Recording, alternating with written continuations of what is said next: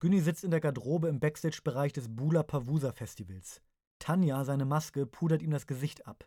Sie schminkt ein paar Fältchen weg und zupft ihm die letzten schiefen Augenbrauen aus dem Weg. Günnis starrer Blick ist ihm heute ins Gesicht gemeißelt. Er verzieht keine Miene. Für ihn steht fest, dieser Auftritt heute wird sein ganzes Leben verändern. Von hinten kommt Andy in die Maske und legt seine Hand auf Günnis Schulter. Na, der schwere Nüder, bist du soweit? Ja, sicher. Ich hab doch gesagt, ich bring dich ganz groß raus.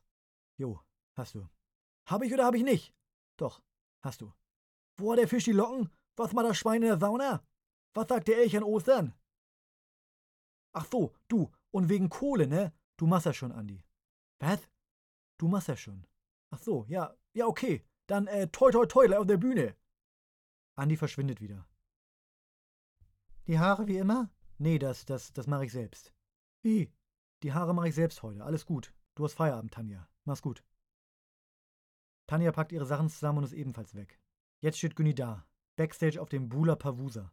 Er trägt eine Lederjacke, enge zerrissene Jeans, weiße Paillettensneaker, ein Shirt mit Totenkopf. Eine Weile blickt er sich im Spiegel an. Dann beißt er die Zähne aufeinander, nickt seinem Spiegelbild zu und rennt. Er schaut sich um und schleicht sich durch die Öffnung des Zelts. Ganz eng muss er sich zwischen Kunststoffplan und Metallgerüst hindurchpressen. Immer wieder muss er Luft anhalten, um überhaupt durchzukommen. Dann geschafft. Er purzelt aus dem Zelt in eine Menschenmenge. Sofort geht das Geschrei los. Günni Gigantor!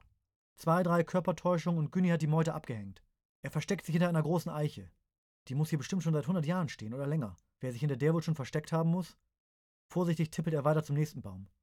Dann ein gekonnter Sprung hinter ein parkendes Auto.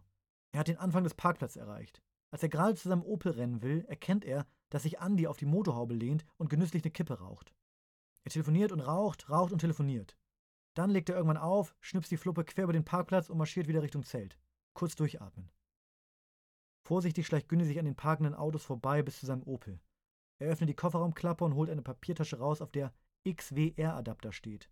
XWR-Adapter. Sowas gibt's gar nicht. Aber er wusste, dass Andy so eine Tüte nicht anrühren würde. Zurück am Zelt angekommen, quetscht er sich wieder zwischen Plane und Gerüst hindurch. Als er fast wieder im Backstage-Bereich angekommen ist, schlüpft er aus seiner Lederjacke, wirft das T-Shirt auf den Boden, kickt die Schuhe davon, wuschelt sich durch die Haare. Die Dauerwelle war inzwischen fast gänzlich rausgewaschen, die Strähnen verblichen. Von draußen hört er, wie jemand Günni ankündigt. Seid ihr bereit? Für Günni! Jubel, Schrei, Ekstase.